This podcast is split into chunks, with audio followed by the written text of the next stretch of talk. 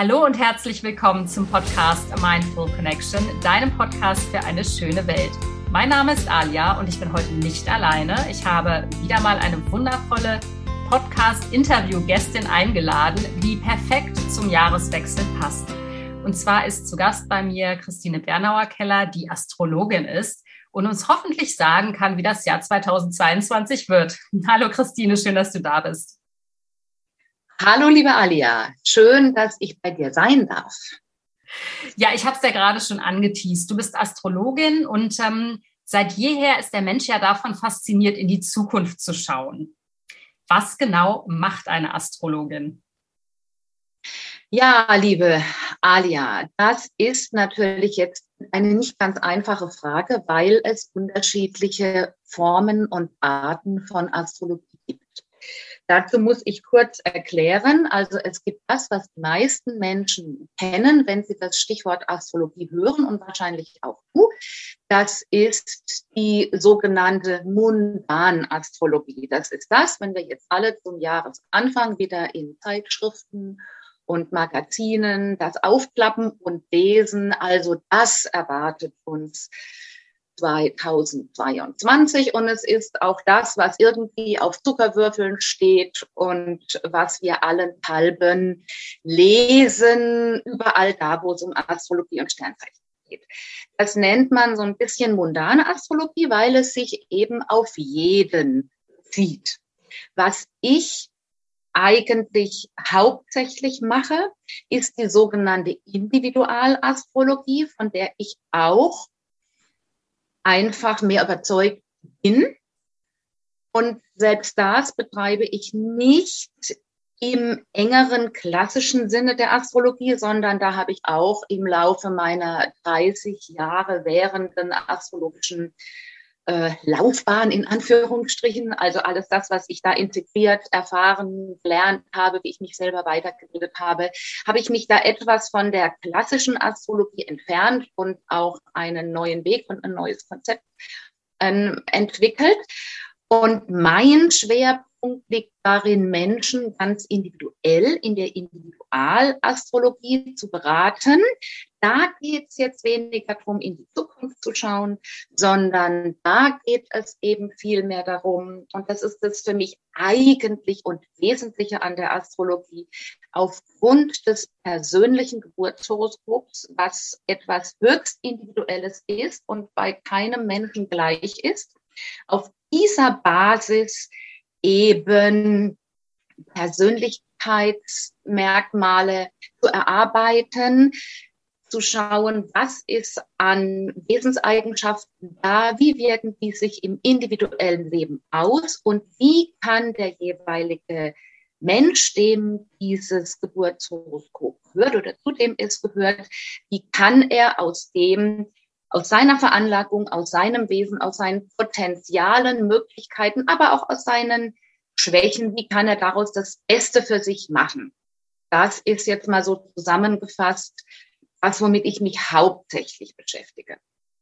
Das ist super, dass du das gerade ansprichst, weil deswegen bist du ja auch in dem Podcast hier eingeladen worden von mir, weil du auch mit deiner astrologischen Kenntnis dafür sorgst, die Welt ein bisschen schöner zu machen, insofern, als dass du die Menschen auf ihr Potenzial stößt, wenn sie das vielleicht selber noch nicht so richtig äh, sehen oder, oder verstanden haben.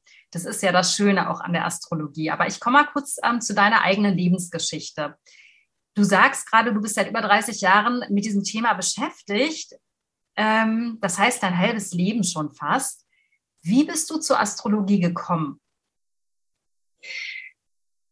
Also, ich habe das Glück, dass ich zunächst mal während meiner Pubertät, ich habe einen Vater, der sich immer sehr intensiv neben seinem Beruf mit philosophischen Fragen beschäftigt hat. Das heißt, ich wurde schon als junge Frau als junges Mädchen, als junge Frau immer im Gespräch mit meinem Vater, in der Literatur, die er mir zur Verfügung gestellt hat, etc., dazu motiviert und angehalten, mich mit weltanschaulichen Fragen aller Art zu beschäftigen.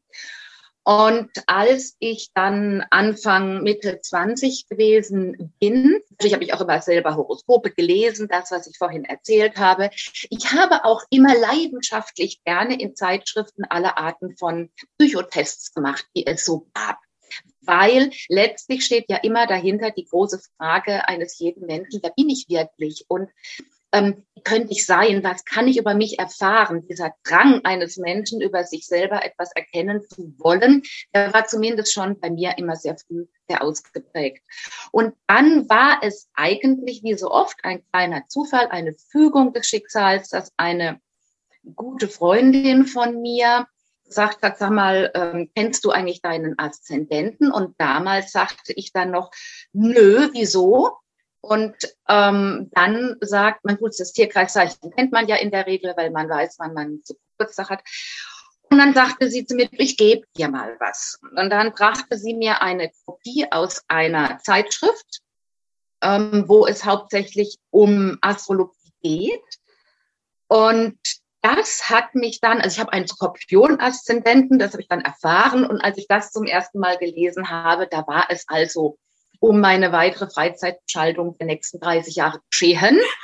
da war nämlich absolut klar, worum ich mich für dahin würde kümmern würden, nämlich um die Astrologie. Also das war quasi ein bisschen, kam von außen so auf mich zu und hat mich dann von Anfang an so begeistert, dass es mich dann eben auch nicht mehr losgelassen hat.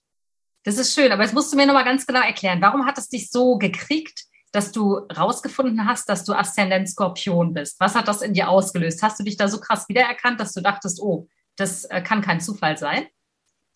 Genau, bei diesem, bei diesem Herrn, der diesen Artikel verfasst hat, der, bei dem ich dann auch später einige Jahre selbst in Frankfurt Veranstaltungen besucht habe, weil es mich so fasziniert hat, dass der hat, hat einfach so ein profundes und fantastisches Wissen. Und ich habe mich dann damals wirklich in diesem Beitrag, in diesem sehr ausführlichen Beitrag in dieser spirituellen Zeitschrift sehr erkannt gefühlt und habe dann auch sehr schnell meine erste große astrologische Erfahrung gemacht, nämlich dass wir im Grunde unser Aszendent sind und eben nicht unser Tierkreiszeichen oder Sternzeichen, wie es profanerweise eben oft heißt. Und das hat so diese erste Erkenntniswelle losgetreten. Spannend, spannend. Ähm, deswegen ganz kurz nochmal die private Frage. Ich bin Wassermann, Aszendent Wassermann. Was mache ich denn jetzt damit? Also ich bin, wer ich bin, oder was?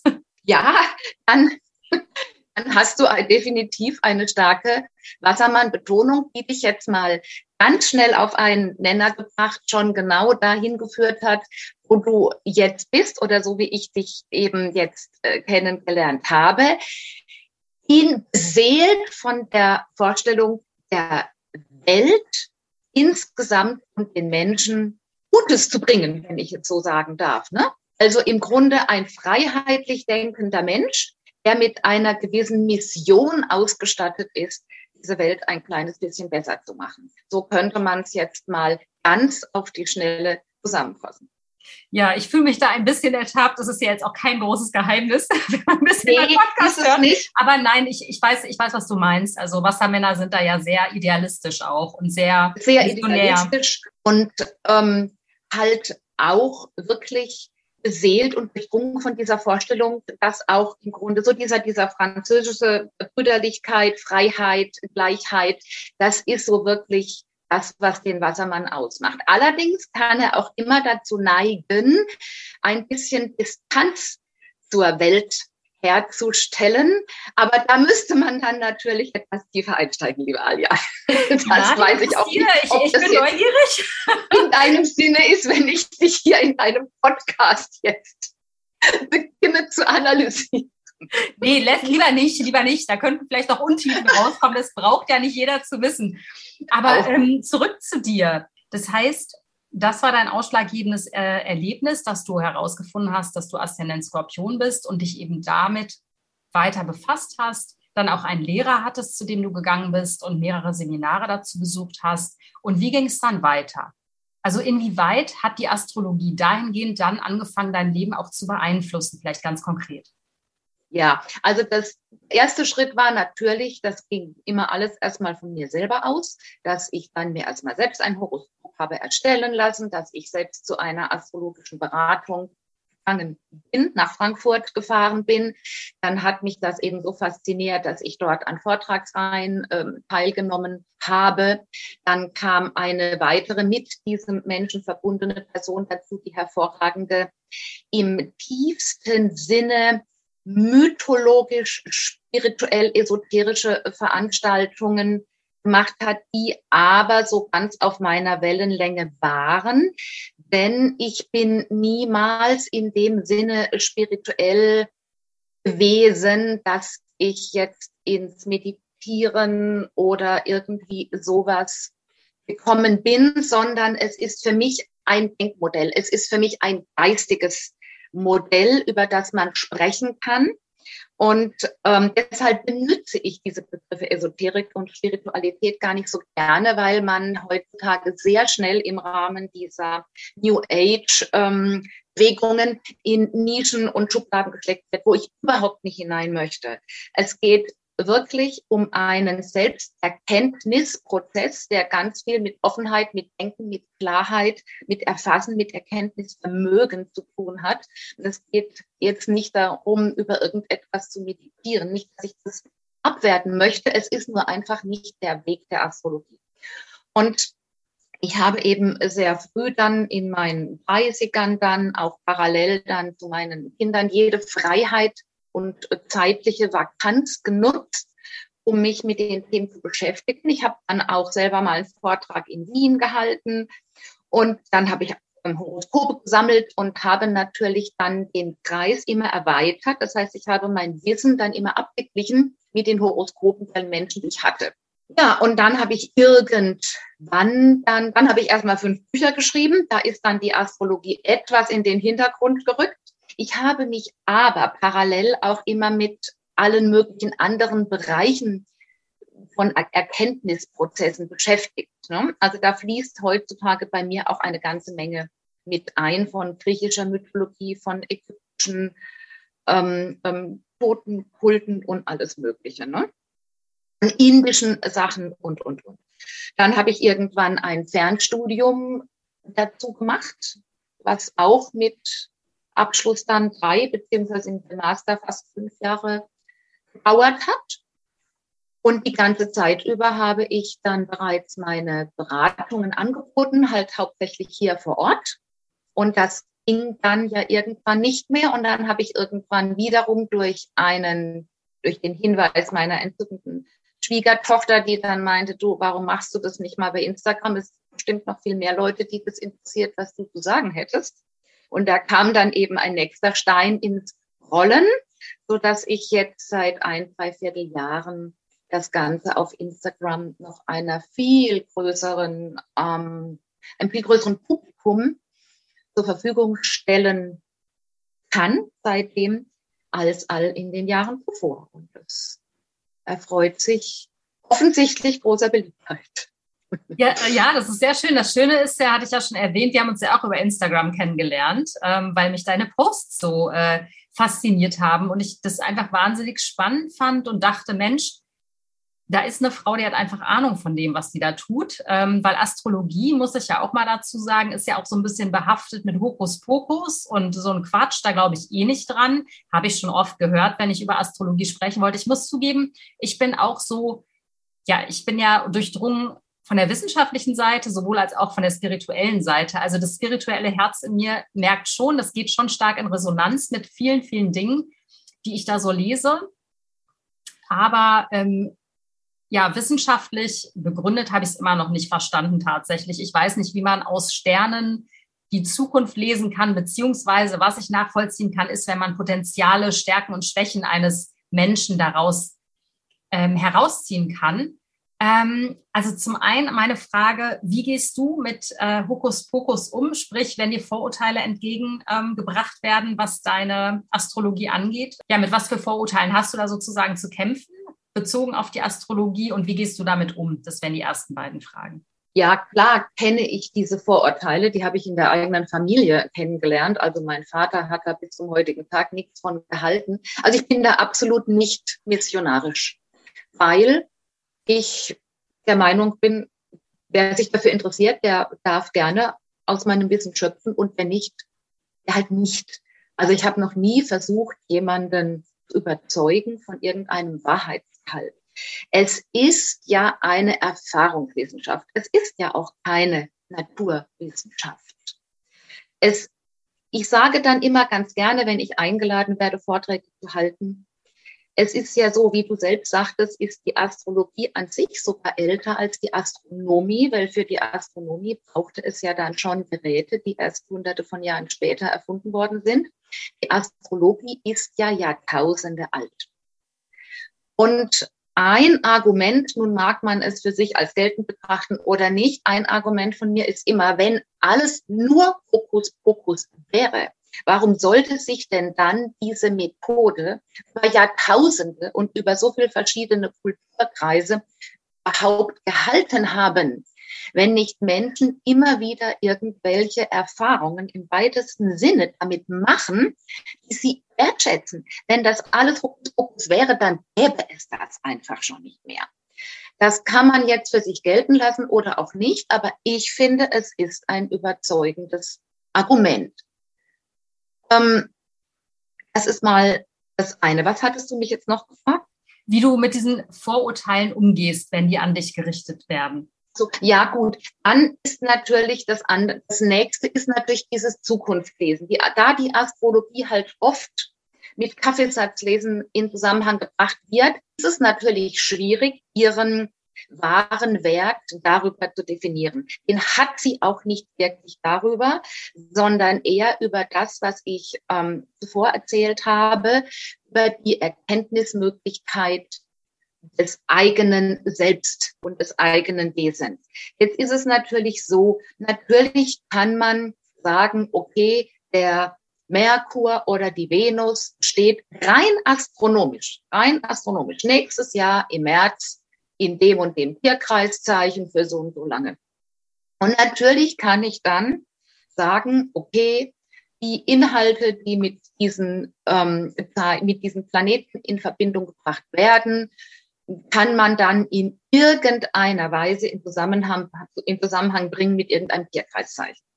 Das ist aber so schwammig, wie wenn ich dir sage, Alia, wenn du zu viel Kaffee trinkst, dann wirst du wahrscheinlich Probleme mit dem Magen bekommen können, wenn du eine Anfälligkeit hast. Ja, bingo. Natürlich. Also du merkst schon, dass ich mit diesen Voraussagen selber nicht allzu viel am Hut habe. Ich habe sogar selbst schon erlebt, dass eine Frau mittleren Alters bei mir in der Beratung war, mir gesagt hat, dass sie völlig verzweifelt ist, ein Dreivierteljahr zuvor bei einer namenhaften Astrologin eine Beratung gemacht hat. Die hat ihr gesagt, sie würde im März dann dieses Jahres würde das und das bei ihr eintreffen. Und es war aber nicht so und die war völlig verzweifelt. Und ich sage es natürlich sehr ungern, aber ich halte von dieser Art Vorhersagen einfach nichts. Und zwar einfach daher, weil wir niemals wissen können, wie ein Mensch auf ein Thema reagiert. Selbst wenn für dich, ich, ich fabuliere jetzt mal einfach, selbst wenn für dich ab Juli der Liebes- und Beziehungsplanet Venus im Fokus stünde, kann das alles Mögliche bedeuten, wie du damit individuell umgehst. Ja, ob du mit deinem Mann oder Partner einen Liebesurlaub in der Karibik machst. Schön. Oder ob du gar keinen Partner hast und ihn dann kennenlernst oder ob das Ganze spurlos an dir vorbeigeht. Das ist wirklich irgendwo ein bisschen Kaffeesatz lesen. Und deshalb distanziere ich mich auch ganz gerne selbst von dieser Art Astrologie, mhm. weil es für mich zu pauschal und zu allgemein ist. Ja, ich finde das äh, gut, dass du das sagst. Ich finde, mit diesem Vorurteil muss man auch wirklich aufräumen, weil ähm, ich finde, Astrologie kann Tendenzen vorhersagen, kann genau. ähm, ja vielleicht auch Strukturen, individuelle Vorhersagen oder kann sagen, da hast du deine Stärken, da deine Schwächen. Aber natürlich kann man nicht sagen, ach, übermorgen lernst du die Liebe deines Lebens kennen oder in drei Wochen wechselst du deinen Job oder sowas. Das ist natürlich total genau. unseriös und absoluter Quatsch. Deswegen bin ich sehr beruhigt, dass du das genauso siehst. Jetzt eine ganz konkrete Frage. Also wenn ich jetzt zum Beispiel zu dir kommen würde und sagen würde, Christine, Bitte sag mir doch mal, wo meine Stärken, meine Schwächen sind. Hier hast du mein Geburtsdatum, den Geburtsort etc. Also danach richtet sich ja dann, glaube ich, die Planetenkonstellation aus, die sozusagen bestimmt ist für mein Leben. Beschreib mir mal den Prozess. Also ich komme zu dir, ich sage, ich bin die Alia, ich bin dann und dann dort und dort geboren. Du rechnest das dann aus und dann, wie geht's weiter? Oder sehe ich das jetzt gerade völlig falsch? Nein, du siehst das absolut richtig. Also wenn jemand mit mir ein Gespräch, ich sag mal einfach über sich selbst führen möchte, dann muss er mir natürlich im Vorfeld diese Daten schicken und die habe ich ganz gerne ein bis zwei Tage vor, weil ich mich natürlich schon auch ein wenig vorbereite und einfach mal ähm, dann auf das Horoskop drauf gucke, was da so an Inhalten ist. Ich sage jetzt aber bewusst Inhalte, weil auch ich nicht wissen kann, wie die Person diese Inhalte liebt. Der zweite Punkt ist natürlich, also das reine Horoskop erstellen, das ist heutzutage mit den, Computer, mit den Computerprogrammen eine Frage von 30 Sekunden. Da braucht man gar nicht weiter drüber zu sprechen. Das ist natürlich ja tausendelang mit Hand gemacht worden. Heute macht es ein Computerprogramm. So, dann schaue ich mir das eben grob an, um mir ein Bild zu machen. Aha, die Alia hat jetzt einen Wassermann-Aszendenten und sie hat eine Wassermann-Sonne dazu und so und so sieht der Rest aus. Aber ähm, dann mache ich mir ein paar Gedanken dazu, Notizen natürlich und dann lasse ich es aber erstmal sein. Dann ist es ja in der Regel so, wenn ein Mensch in eine Beratung kommt oder den Kontakt mit mir sucht, dann hat er schon meistens Themen, die ihm ein wenig unter den Nägeln brennen. Du gehst ja auch nicht zum Arzt und sagst grundlos so, jetzt check mich mal, vielleicht findest du ja was. das stimmt. Du gehst auch nicht zum Psychologen und du gehst auch nicht zum Coach, wenn nicht irgendetwas ist, wo du das Gefühl hast, daran möchtest du arbeiten oder das, da kommst du allein nicht klar, da brauchst du irgendwie Orientierung. Und so ist es halt in der Regel bei den Menschen, die den Weg zu mir finden, auch. Natürlich ist immer ein bisschen Neugier dabei, aber in der Regel ist der Anstoß immer dieses hm, so und so. Viele sind dann Damen, die zum Beispiel in so einem Alter zwischen, ja, ich würde mal sagen, meine Zielgruppe ist in der Regel so zwischen Anfang 30 und Ende 40. Es sind oft Frauen, die, oder in der Regel bisher fast nur Frauen, muss man sagen, die spüren oder merken, dass ihr bisheriges Leben, so wie sie es geführt haben, für sie nicht mehr erfüllend ist oder noch nicht erfüllend ist, dass sie irgendwas anderes umtreibt. Und die, der Auftakt ist dann meistens, ähm, dass sie mich fragen, ob ich im Horoskop sehe, ob sie irgendetwas anderes machen könnten oder ob das, was sie sich denken oder wünschen oder vorstellen, ihnen passt. Jetzt werde ich natürlich einen Teufel tun und werde sagen, ja, pass auf, mach das unbedingt oder mach das auf gar keinen Fall. Genauso wenig wie dann immer noch als Frage hinterherkommt. Ja, und außerdem würde ich auch ganz gerne wissen, ob ich meinen Traummann noch lerne. Natürlich. Ja, klar. Aber was wir dann machen, und das ist jetzt natürlich so ein bisschen die, die Coaching- oder Beratungsmethode und eine Frage der Gesprächsführung. Also zuerst mal dürfen mir die Personen, die Rahmen erzählen, worum es geht. Und dann höre ich mit geschultem Ohr hera heraus da hinein, worum geht es denn bei der Person wirklich? Ja? Warum hat die denn im Moment das Gefühl, dass in ihrem Leben was nicht stimmt? Oder wenn es sehr stark um Beziehungsthemen geht, spreche ich mit ihr nicht darüber, ähm, wann sie ihren Traumpartner kennenlernt. Da kann ich es jetzt einfach exemplarisch sehr schön erzählen, sondern wir, ich versuche dann in dem Gespräch dahin zu kommen, warum hat denn bisher nicht funktioniert? Denn solange wir dann nicht aufdröseln und klären, woran, bisher, woran bisherige Partnerschaften gescheitert sind, brauchen wir auch nicht über weitere Partnerschaften zu sprechen. Und da habe ich natürlich dann schon Möglichkeiten im Horoskop zu schauen. Dann gucke ich mir diese Konstellationen an und dann finde ich vielleicht, dass diese Person eine ausgeprägte Vaterthematik hat, ähm, die vielleicht zuerst gelöst werden muss, bevor die Person eine Chance hat, eine glückliche und tragfähige Beziehung zu haben. Und dann, das ist natürlich jetzt der, der lange Weg meiner Erfahrung, kommen wir halt im Gespräch an sogenannte neuralgische Punkte, die Person selber wahrscheinlich vorher nicht im entferntesten geahnt hat. Und dann gibt es auch schon mal viel Verwunderung, dann gibt es auch mal Tränchen, dann gibt es auch mal Schlucken, dann gibt es auch wirklich, wie man sieht, den Menschen fallen die Schuppen von den Augen, weil sie merken, wo noch Wege gegangen werden müssen, wo Themen gelöst werden müssen, bevor das, was sie eigentlich zunächst glaubten und wollten, anpackbar ist. Und das ist diese Arbeit, die Astrologie im Idealfall leisten kann. Ja, super spannend. Das ist ja auch total wichtig, da nochmal auf den Zahn zu fühlen, weil in den Sternen steht es dann am Ende nicht, wann du und wie du deinen Beruf wechselst oder wie du deinen Liebespartner kennenlernst. Das ist vielleicht auch so ein bisschen sehr naiv, ähm, wenn man ja. mit diesem Wunsch zu dir kommt. Ich meine, klar möchte man gerne einfache Lösungen, aber klar muss auch manchmal bestimmte Arbeit noch getan werden, bevor man eben zu seinem Ziel kommt. Das ist ja auch das Gute an einem Beratungs- oder einem Coaching-Gespräch. Genau. Ich würde jetzt noch mal ganz kurz zu dieser Vaterthematik zurückkommen, als konkretes Beispiel. Wie stellt sich so eine Thematik denn dann in deinem Horoskop, in dem, was der Computer errechnet hat, dar? Also stehen da die Planeten in einer bestimmten Konstellation oder kannst du schon sehen, hier braut sich was zusammen, es könnte das und das sein? Oder, oder wie siehst du das dann?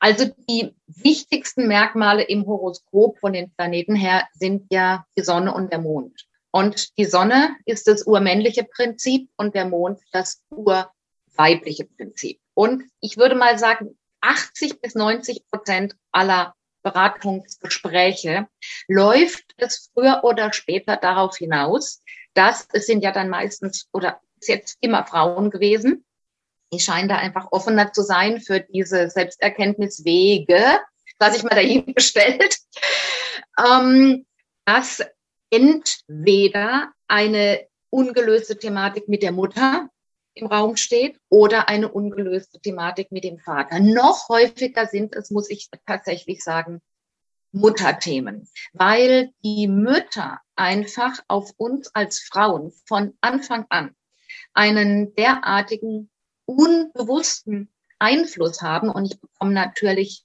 ungeheuerliche Lebensgeschichten erzählt. Und wenn wir dann da zurückgehen und ich da eben ein bisschen nachhake, dann offenbaren sich da wirklich auch Damen manchmal.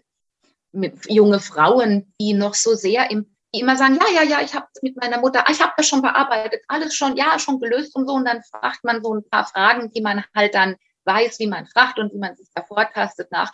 Und dann auf einmal kommen dann doch ganz andere Sachen raus. Ne? Warum, warum, warum fährst du denn jeden Sonntag zu deiner Mutter? Ja, hm, ja, ja, gut, nö, ist kein Problem, ist immer ganz locker. Ja, und wenn du dann mal nicht hinfährst, was ist dann?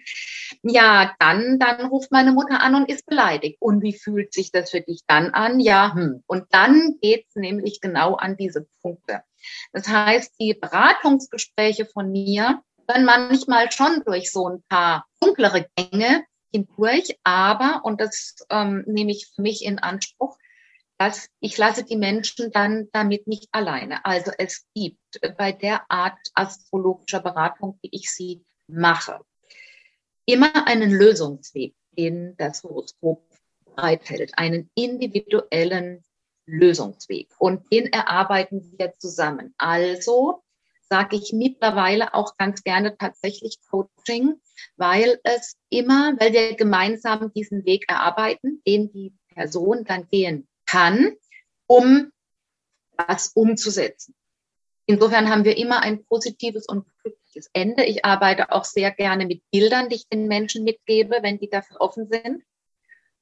Und also sind auch schon einige jetzt ein zweites Mal auf mich zugekommen ähm, was ja nun auch bedeutet, dass sie da einen gewissen Benefit aus hatten. Ja, und bei jungen Frauen ist es ganz oft oder bei Frauen, dass sie so geprägt sind von ihrem Vater, dass sie dann manchmal erkennen müssen, dass sie ihr Partnerbild sehr stark an ihrem Vaterbild natürlich unterbewusst ausrichten, weil sie entweder unterbewusst das gleiche Muster suchen oder genau das Gegenteil.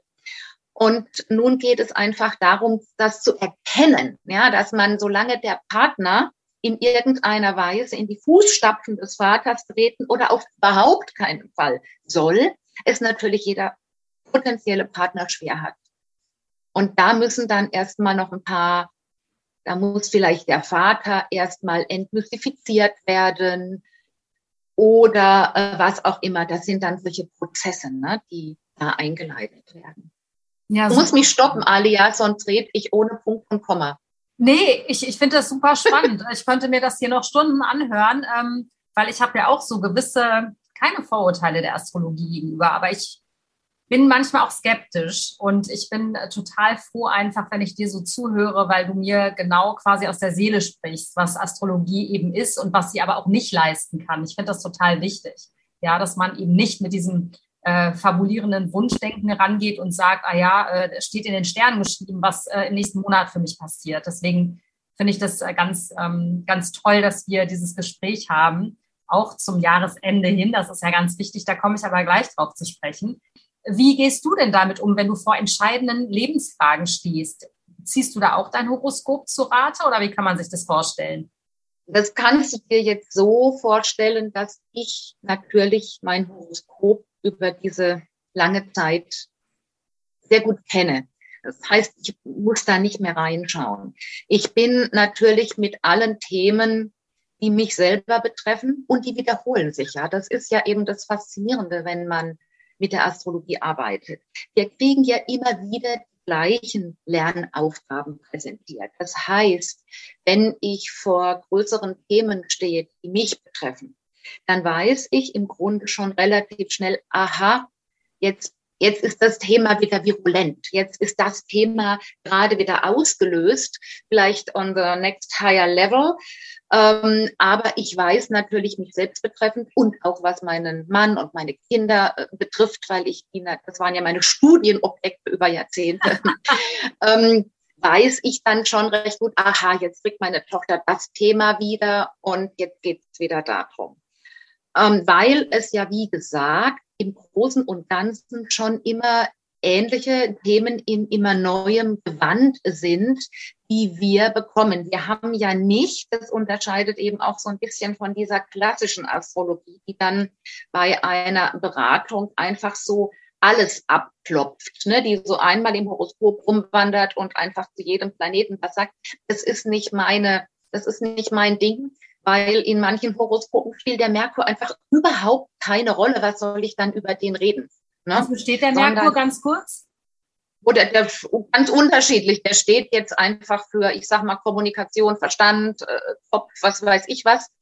Und ähm, in der Regel gibt es eben in jedem Horoskop so einen Hauptthemenbereich, um den es geht. Eine große Linie, die diese Seele oder dieser Mensch sich für diese Inkarnation ausgesucht hat oder auferlegt bekommen hat, zu leben. Ich sage dann immer, das ist die Lebensaufgabe. Wäre bei dir jetzt sehr drastisch das Wassermann-Thema.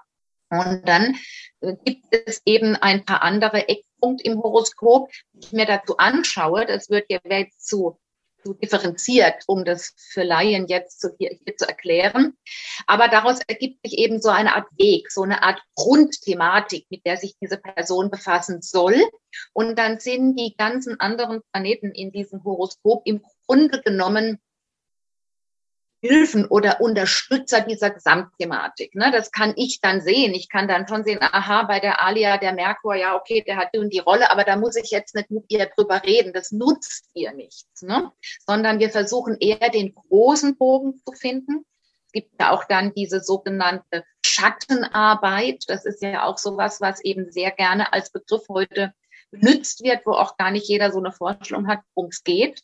Und das sind halt im Grunde genommen dann die Wesensanteile, die wir alle haben, die wir aber nicht gerne sehen und die wir meistens alle ganz geschickt nach außen auf irgendeine andere Person verlagern. In der Regel ist es der Partner, es können aber auch die eigenen Kinder oder Eltern sein. Und ähm, die wir dann ein Leben lang munter im Außen bekämpfen, bekriegen und kritisieren obwohl es eben eigentlich Anteile von uns selbst sind. Und das ist ja auch die große Krux in der Partnersuche, dass wir uns dann, dass wir dazu neigen, uns Partner zu suchen, die uns Teile von uns selbst spiegeln, was wir dann an den delegieren, am Partner dann total blöd finden können, aber selber nicht leben müssen. Und in dieses perfide Spiel unseres Unterbewusstseins hineinzugehen und zu sagen, nee, nee, also eigentlich ähm, muss dieser arme Partner jetzt nur was leben, was zu uns gehört. Und natürlich leben wir auch was, was zu ihm gehört. Aber diesen Erkenntnisprozess anzuleiern, das ist, geht nicht mit jedem gleich schnell. Das muss man auch wollen. Da gehört auch sehr viel Ehrlichkeit sich selbst gegenüber natürlich dazu.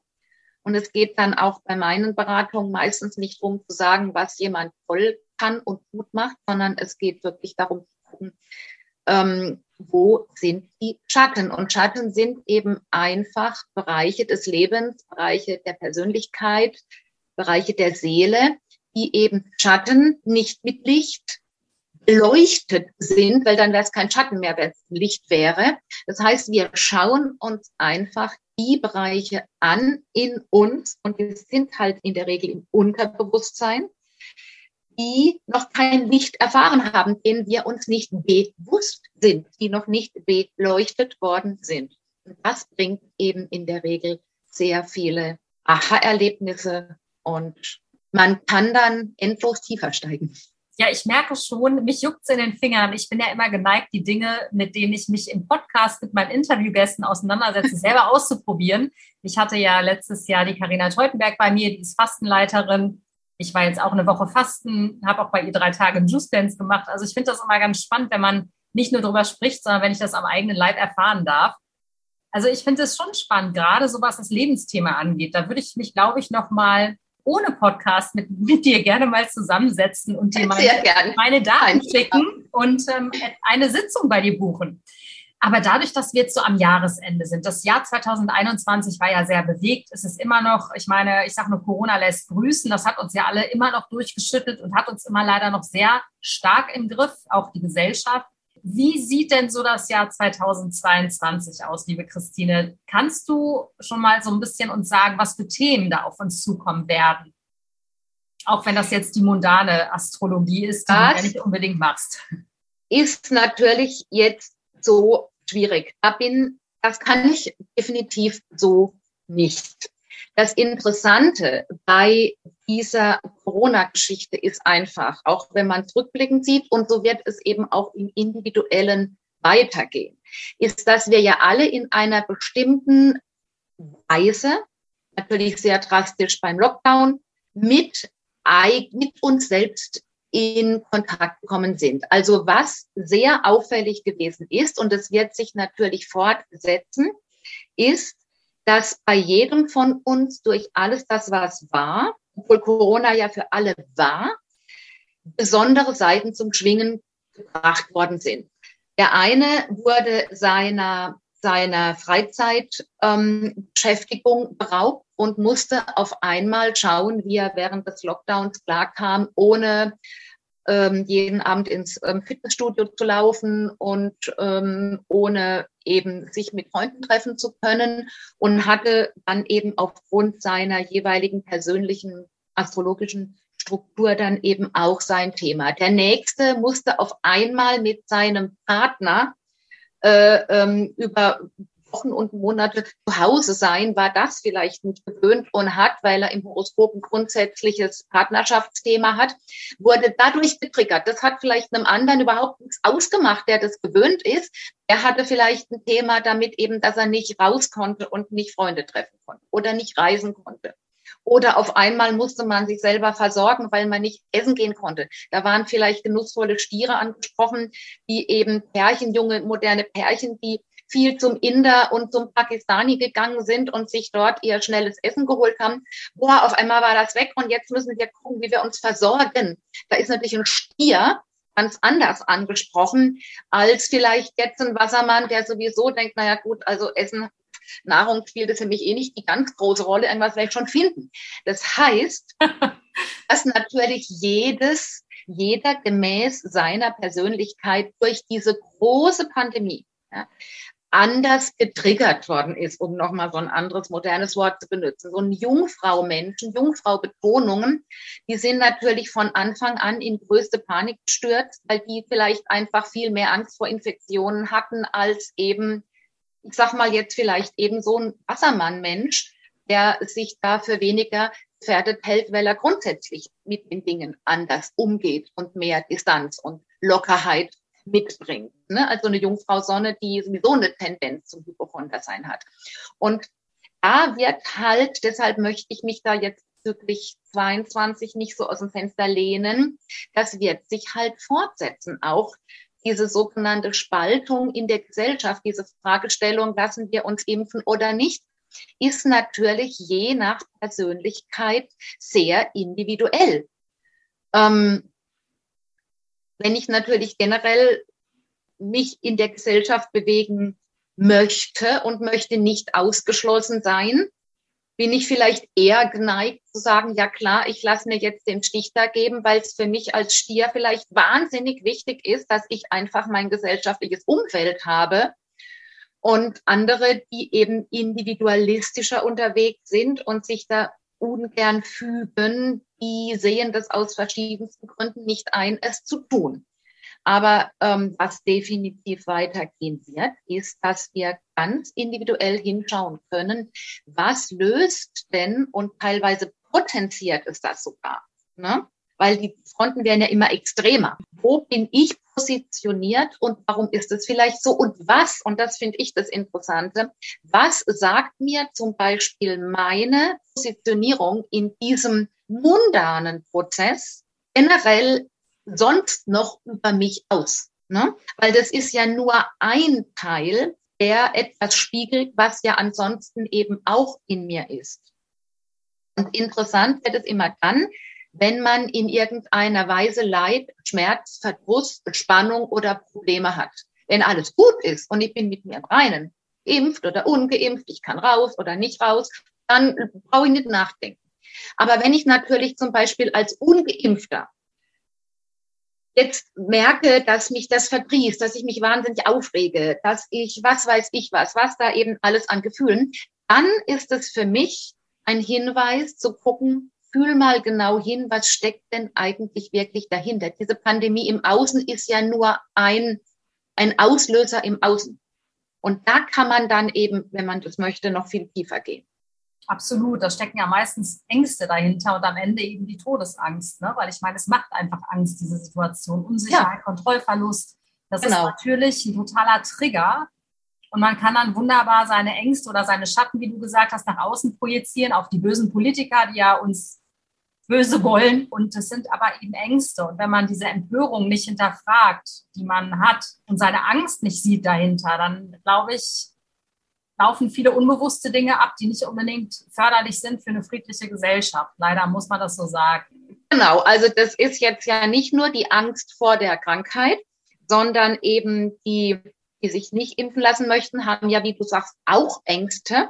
Und da mal hinzugucken, wenn du sagst, Angst vor Kontrollverlust, Angst vor den bösen Politikern, Angst vor was auch immer, dann kann man da halt auch mal bei entsprechender Differenziertheit und Offenheit auch mal nachfühlen, oh, was, was zeigt dir eigentlich jetzt diese Corona-Krise über dich und was sind das denn überhaupt für Ängste? Vielleicht hat diese Person generell Angst davor, sich auf andere und anderes einzulassen. Ja, vielleicht ist es eine generelle Angst davor, sich zu öffnen.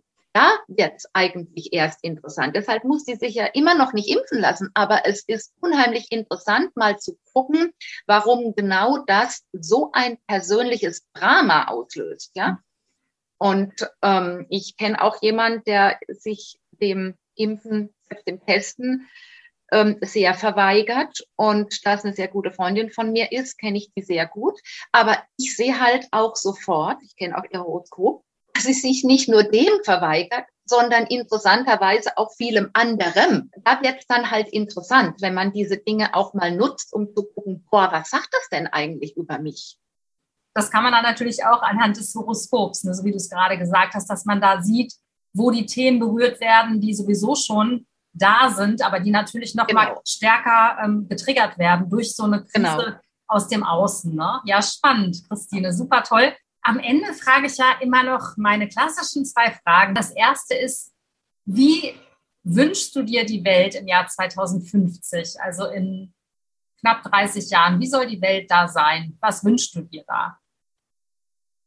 Liebe Alia, ich weiß gar nicht, ob ich da noch lebe.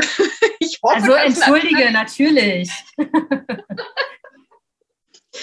Gut, wenn ich dann ähm, 89 Jahre alt bin, dann würde ich mir eine Welt wünschen, in der Menschen bewusster mit sich selbst umgehen. Denn dadurch, dass jeder bewusster mit sich selbst umgeht, die Fähigkeit hat, sich selbst mehr zu reflektieren, braucht es weniger Projektion nach außen und das würde automatisch zu weniger Missverständnissen, weniger Verdruss und natürlich auch weniger Streiterei und ähm, Krieg führen. Also das ist natürlich etwas, was ich als Astrologin sehr hoch hänge oder überhaupt als, als, als mein. Das hat vielleicht noch nicht mal mit Astrologie allein zu tun, von meiner ganzen Weltanschauung her, würde ich mir wünschen, dass die Menschen mit sich selber erstmal, wie gesagt, bewusster umgehen und was da, was 80 Prozent aller Dramen ausmacht, ist eine unzureichende Kommunikation.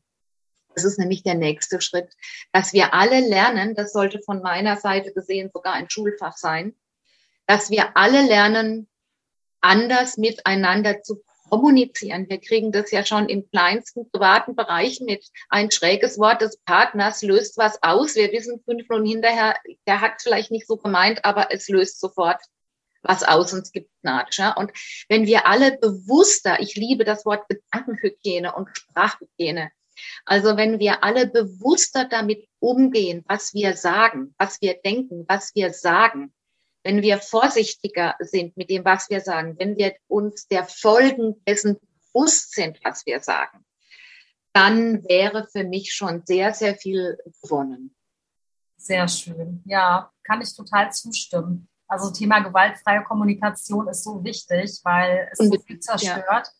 Ja, ähm, ja ich bin auch gerade so dabei, darüber mehr zu lernen und ich finde das total heilsam. Also gerade im Umgang mit meinem Kind oder mit meinem Partner, das ist schon, ist schon Gold wert, wenn man da deutlich bewusster ist, was die Kommunikation angeht. Und äh, liebe Christine, zum Abschluss nochmal die Frage, wo erreichen dich denn meine Zuhörerinnen, wenn sie eine tolle Coaching-Session, eine astrologische Coaching-Session mit dir buchen wollen? Über Instagram bin ich natürlich sehr gut erreichbar und dann über meine E-Mail, die ja dort auch vertreten ist, Nachrichten schreiben oder einfach mal aufs Profil gucken. Genau, zum einen das und zum anderen, man kann gerne auch mein Newsletter abonnieren auf meiner Seite www.mindfulconnection.de, weil da werde ich natürlich alle Sachen über dich und von dir verlinken, dass die Leute dich schneller finden. Also insofern abonniert gerne nochmal meinen Newsletter, dann bekommt ihr sofort Post und wisst dann Bescheid, wo ihr dann die Christine ganz genau erreicht. Genau, Christine, vielen Dank für dieses wirklich äh, total spannende Gespräch, informative Gespräch. Es hat mich sehr gefreut und ich freue mich auf eine Sitzung mit dir. Ja, super gut. Schick mir einfach deine Daten und dann finden wir auch bestimmten Termin, wo du ganz entspannt, wo wir ganz entspannt sprechen können über, über deine Schatten. Unbedingt, aber vielleicht auch über meine Lichtseiten, nicht wahr? Super schön, freue ich mich, Christine. Danke dir. Tschüss. Danke dir auch. Tschüss. Ja, ich hoffe, dass dich das äh, spannende Interview mit Christine Bernauer-Keller genauso inspiriert und geflasht hat wie mich. Ich finde, es ist genau das perfekte Interview zum Jahreswechsel. Ich wünsche dir ein wunderschönes neues Jahr 2022 mit ganz viel Liebe und ganz viel Glück und ganz viel Erfolg in jeder Hinsicht. Und ähm, mögest du meinen Podcast weiterempfehlen, damit er noch mehr Licht in diese Welt bringt. Alles Liebe und ähm, Happy New Year, deine Alia.